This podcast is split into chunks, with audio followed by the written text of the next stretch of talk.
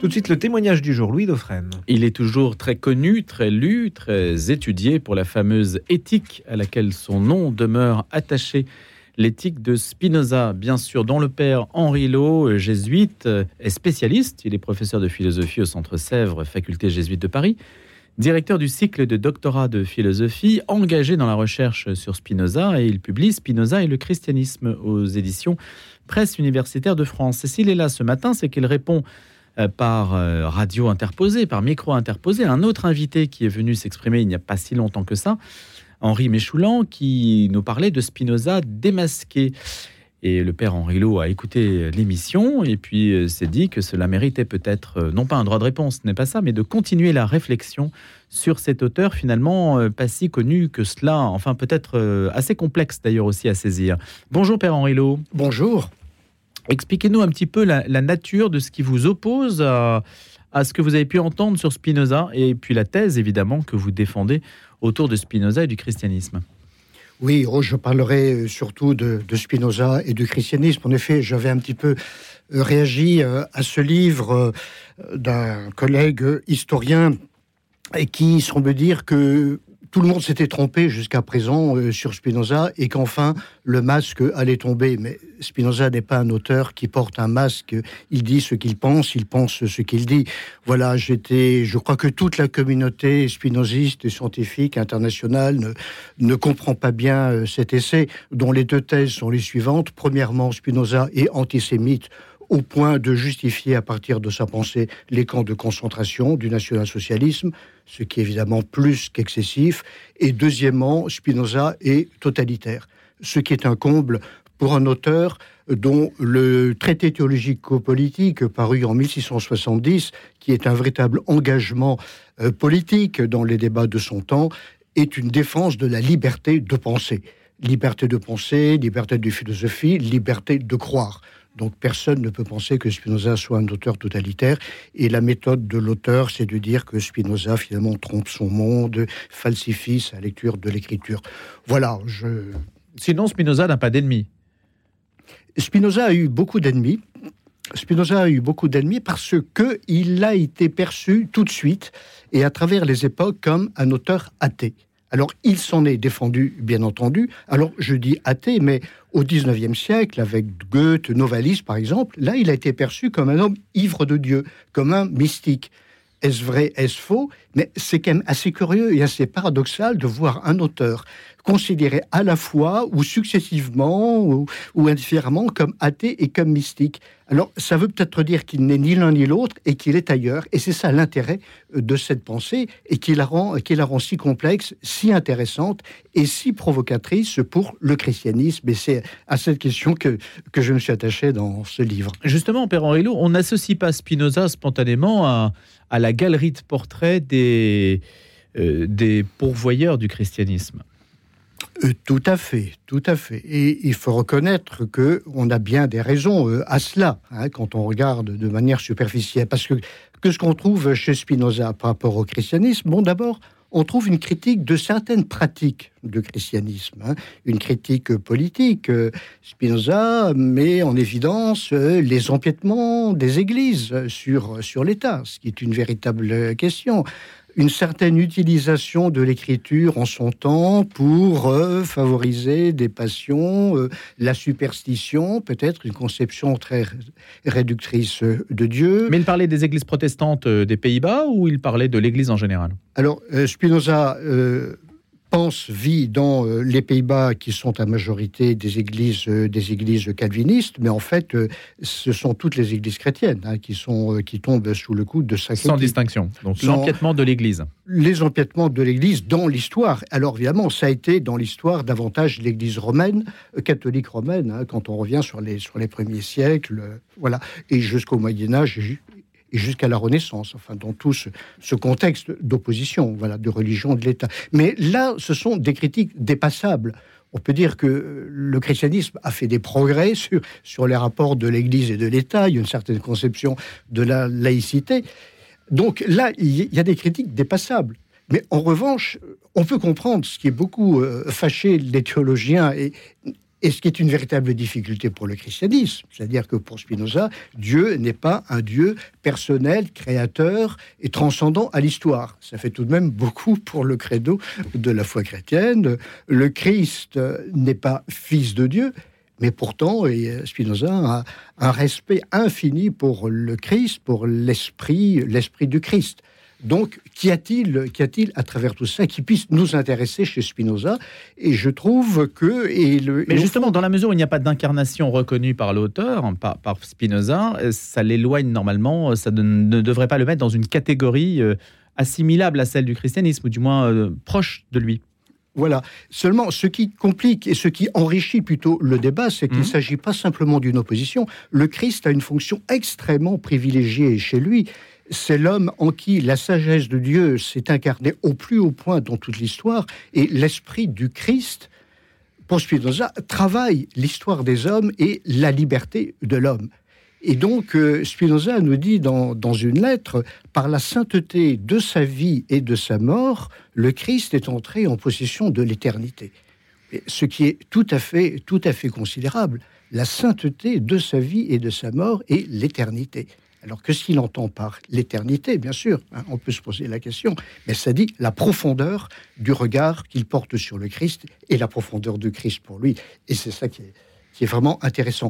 C'est-à-dire, je crois qu'il faut aller au plus difficile de la pensée de Spinoza pour trouver ce qui peut nous apporter le plus.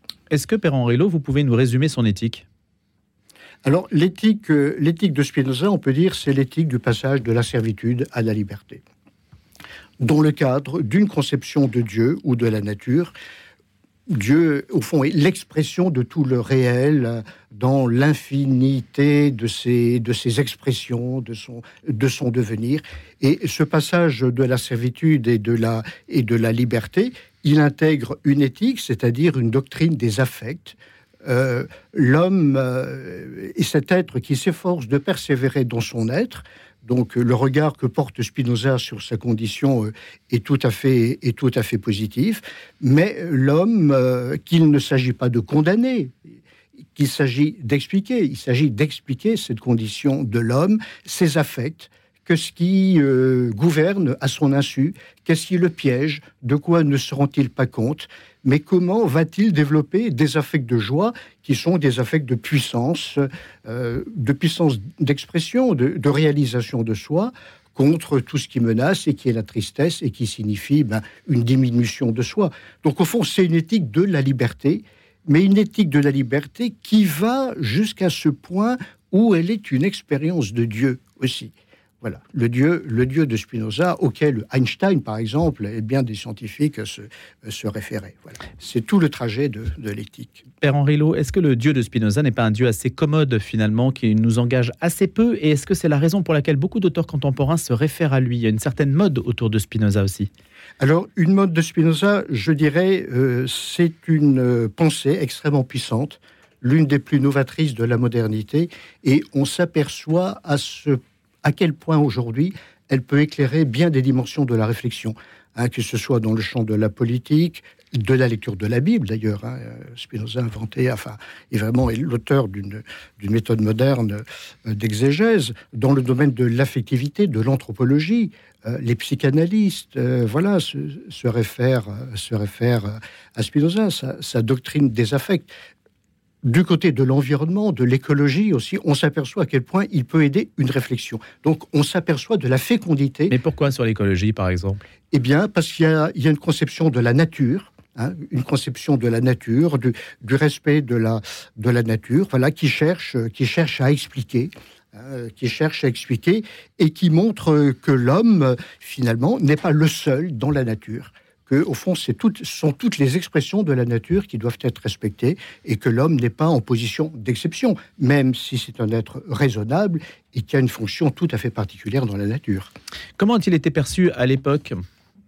À l'époque où, Spinoza a connu une certaine notoriété, est-ce que est-ce que l'Église, par exemple, engageait le débat avec lui, le dialogue, la discussion? Est-ce qu'on a eu un équivalent, je ne sais pas moi, avec entre Spinoza et, l'Église contre Luther et l'Église, par exemple. Oui, bah, le, disons que le débat, c'était une condamnation. C'était essentiellement. mais avant la condamnation. la condamnation, son traité a été interdit tout de même comme, comme provoquant, comme, comme, critique, comme critique des églises. Donc on peut dire qu'il n'y a pas, il n'y a pas de discussion avec les instances officielles de l'Église, seulement Spinoza, qui a été exclu de la synagogue, hein. il est mhm. juif, mais il est exclu de la, de la synagogue, vit, alors se défend d'être athée, et euh, travaille, vit, réfléchit, échange avec des amis qui sont des amis calvinistes. C'est-à-dire, Spinoza réfléchit avec des chrétiens avec des chrétiens qui appartiennent à des églises certainement marginales, hein, même dans le calvinisme, mais il est dans ce milieu-là. Il connaît les Écritures, l'Ancien Testament bien entendu, mais le Nouveau Testament, l'Évangile de Jean, les Épîtres de Paul en particulier. Euh, voilà, il, se réfère, il se réfère aux évangiles. Donc, s'il y a discussion, on peut dire c'est à travers euh, ce milieu-là, ce milieu de chrétiens, mais lui se, défend tout à fait d'être d'être athée. Sa condamnation par l'Église lui vaut une certaine notoriété aujourd'hui, le rend, euh, comment dirais-je, acceptable par certains qui voient dans l'Église une source d'oppression. Alors, Aujourd'hui, la situation est un petit peu différente, hein, parce que je, me suis intéressé aussi dans, ce livre à la réception de Spinoza hein, par, les, par les chrétiens, et en particulier, je me suis demandé, mais que disent les théologiens euh, au XXe siècle, puisque les théologiens sont des témoins hein, actifs de la réception de, Spinoza dans le, dans le christianisme. Alors, parmi les premiers du XXe siècle, il y a sans doute de la, de la critique et un rapport un petit peu superficiel euh, à Spinoza. Mais euh, plus euh, les années passent, plus Spinoza aussi est travaillé en France et plus les théologiens le rencontrent en profondeur, enfin, en France et à l'étranger. Je parle du, théologien euh, américain d'origine allemande Paul, euh, Paul Tillich, euh, qui se réfère à Spinoza avec beaucoup de profondeur. De, Karl Barth, suisse. Karl Barth, suisse. Mais pour, les, pour les théologiens protestants, évidemment, très, très attachés au souci de la, de la transcendance, enfin, un point très, très radical, Spinoza pose, pose problème. Donc ce n'est pas là qu'on aura la meilleure compréhension, mais chez un théologien comme, comme Joseph Moins, et puis chez quelqu'un qui est philosophe, théologien et inclassable, Théard de Chardin, euh, on trouve euh, quand même, euh, malgré la distance, voilà, vis-à-vis la dogmatique de, Spinoza, on trouve une approche très, très, très amicale, enfin très de grande, de grande compréhension. Donc, on peut dire que les théologiens dialoguent pas tous, hein, et puis tous, et puis mhm. tous les secteurs de la théologie, je dirais par leur objet, n'ont pas à s'intéresser à Spinoza, mais ceux qui sont dans une approche de théologie fondamentale trouvent de quoi nourrir leur réflexion. Qu'est-ce qui les intéresse le plus chez lui? Ce qui les intéresse le plus, alors on peut dire, euh, je crois que l'apport de, de, Spinoza par rapport à la théologie, du côté de l'affirmation de Dieu, c'est une ampleur de, de l'affirmation de Dieu. Dieu n'est pas un Dieu euh, étroit qui, nous suit pas à pas ou, qui nous condamne. Il y a une, expression infinie, je dirais, de, de l'affirmation de Dieu, enfin une, grande richesse, hein, une grande richesse. Euh, et puis euh, une analyse de la condition, de la condition humaine. Précisément, tout ce passage de la servitude à la liberté, Hein, cette, euh, cette provocation à, une réflexion exigeante hein, que l'on trouve euh, chez lui, eh bien, elle donne un portrait euh, de l'homme dans la nature, mais dans, dans l'ensemble de ce qui fait la nature et dans l'ensemble aussi de ce qui est expression de Dieu. Elle donne un portrait de l'homme qui qui vise son passage eh bien, de la servitude, de l'esclavage à une véritable liberté. En fait, ce sont des, esprits hein, comme Spinoza qui ont essayé de, non pas forcément de résoudre, mais au moins de s'interroger sur le, mystère de notre présence sur Terre, d'une certaine façon. oui. Du sens qu'on peut donner et, de la responsabilité que cela euh, nécessite. Voilà, c'est la oui, voilà, c'est la responsabilité. Oui. Ça, c'est toujours actuel. C'est toujours actuel. Je crois que c'est une, euh, c'est une pensée profondément actuelle, et c'est pour ça qu'elle intéresse, euh, qu'elle intéresse beaucoup de gens. Euh, après, on peut avoir les jugements que l'on souhaite, hein, et toute pensée peut être euh, critiquée. Hein.